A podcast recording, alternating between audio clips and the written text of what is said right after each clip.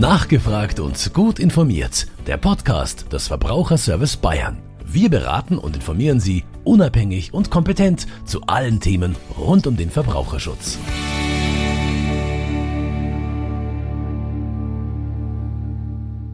Herzlich willkommen zum Podcast Nachgefragt und gut informiert des Verbraucherservice Bayern im KDFB e.V. VSB. Mein Name ist Gisela End. Ich arbeite in der Beratungsstelle in Ansbach. In der aktuellen Folge der Podcasts wollen wir uns mit der Nutzung natürlicher Ressourcen beschäftigen. Bei mir ist heute die VSB Umweltreferentin Dr. Kirsten Beer, die ein spannendes Thema im Zusammenhang mit der Ressource Holz mitgebracht hat. Holz schützt unser Klima, doch wie können Verbraucherinnen und Verbraucher im Umgang mit dieser Ressource nachhaltiges Holz und Holzprodukte erkennen? Holz ist ein zunehmend beliebter Werkstoff. Verbraucherinnen und Verbraucher verbinden mit Holz Nachhaltigkeit. Doch wann ist die Verwendung von Holz umweltfreundlich? Frau Beer, vielleicht können Sie uns dazu etwas sagen. Naja, damit die Verwendung von Holz umweltfreundlich ist, muss der Rohstoff unbedingt zunächst aus nachhaltiger Forstwirtschaft stammen.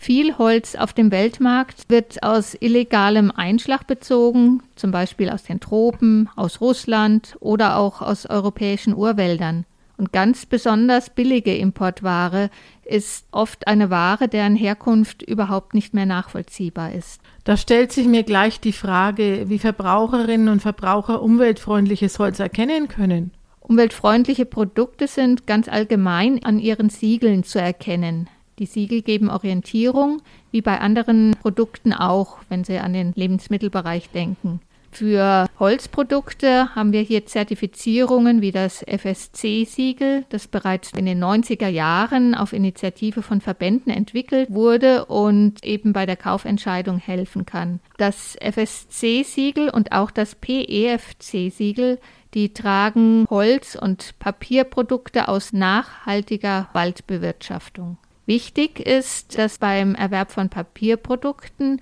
es eine Abstufung gibt. Die bezeichnet man als FSC 100, FSC Mix oder FSC Recycled. Und diese Abstufung zeigt, wie hoch der Frischfaseranteil im Produkt ist. Am umweltfreundlichsten ist immer das Produkt mit dem höchsten Recyclinganteil. Aber noch umweltfreundlicher ist natürlich das Papier, das ich erst gar nicht verbrauche. Ja, zum Thema Siegel. Die Zahl der Siegel ist ja relativ groß, wie wir gerade gehört haben. Und es ist nicht immer leicht zu erkennen, ob ein Siegel seriös ist. Gibt es denn außer FSC und PEFC-Siegel weitere seriöse Siegel, auf die ich als Verbraucherin und Verbraucher achten kann? Ja, die gibt es durchaus. Also ganz bekannt ist ja der blaue Engel. Mit dem blauen Engel gekennzeichnete Produkte aus Holz beurteilen die Umweltbelastungen auf dem gesamten Lebensweg des Produktes, also von der Herstellung bis hin zur Entsorgung. Dieses deutsche Umweltzeichen fördert vor allem den Einsatz von Holz aus nachhaltiger Forstwirtschaft und von emissionsarmen Holzwerkstoffen. Wenn Sie jetzt Möbel erwerben möchten, da kann Ihnen das äh, Symbol, das goldene M, ein Gütezeichen für Möbel helfen, das von der deutschen Gütergemeinschaft Möbel e.V. entwickelt wurde und umweltfreundliche und emissionsarme Produkte kennzeichnet. Als drittes hätte ich dann noch das Siegel Nature Plus. Das zeichnet Baustoffe und Bauprodukte sowie Einrichtungsgegenstände aus. Für die Produkte aus Holz stellt das Siegel auch Anforderungen an die Holzgewinnung und die Holzherkunft. Nicht vergessen möchte ich auch das Cradle-to-Cradle-Siegel. Das zeichnet jetzt Produkte aus, die nach ihrer Nutzung ganz einfach in den Stoffkreislauf zurückzuführen sind. Worauf können denn Verbraucherinnen und Verbraucher beim Umgang mit Holz noch achten? Also wenn man jetzt mal von den Siegeln weggehen würde? Naja, Holz ist ein wertvoller Rohstoff. Je länger Sie die aus den Bäumen hergestellten Holzprodukte nutzen, desto größer ist die Klimaschutzwirkung. Langlebige Möbel sollten idealerweise aus Vollholz hergestellt sein, das aus heimischen, nachhaltig bewirtschafteten Wäldern stammt. Denken Sie daran, dass jede Verbrennung das im Holz gebundene Kohlendioxid wieder freisetzt. Und wie sieht es dann bei Spanplatten aus? Wie sind die zu beurteilen?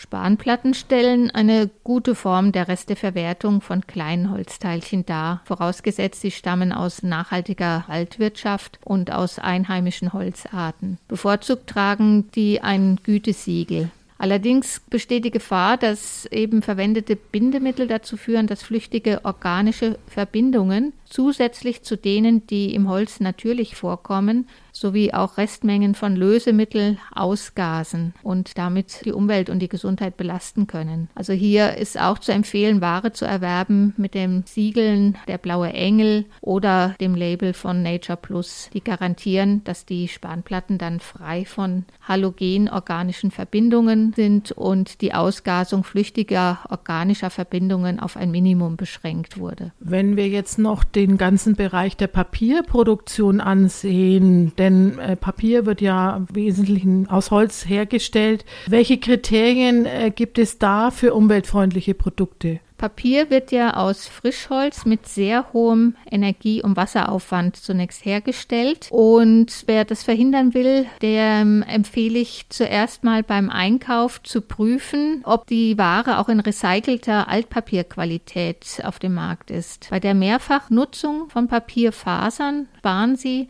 zusätzlich zum Frischholzeinsatz 70 Prozent Wasser und 60 Prozent Energie ein. Also hier hat man wirklich ein großes Potenzial. Und dazu kommt dann noch, dass die Holzfasern bis zu sechsmal wiederverwendet werden können. Das war ja jetzt sehr informativ. Sowohl die Siegel für Holz als auch das, äh, was Sie jetzt gerade über Papier gesagt haben. Haben Sie dann noch ein Schlusswort für uns? Ja, also ich sage, was immer für ein nachhaltiges Verhalten im Alltag gilt, weniger ist mehr. Und das trifft auch für die nachwachsenden Rohstoffe wie Holz zu. Die Entnahme und das Wachstum von Holz müssen miteinander in Einklang stehen. Nur so können wir unser Klima schützen. Ja, vielen Dank für das äußerst informative Gespräch, Frau Bär. Ich grüße unsere Hörer. Auf Wiederhören. Bis zum nächsten Mal.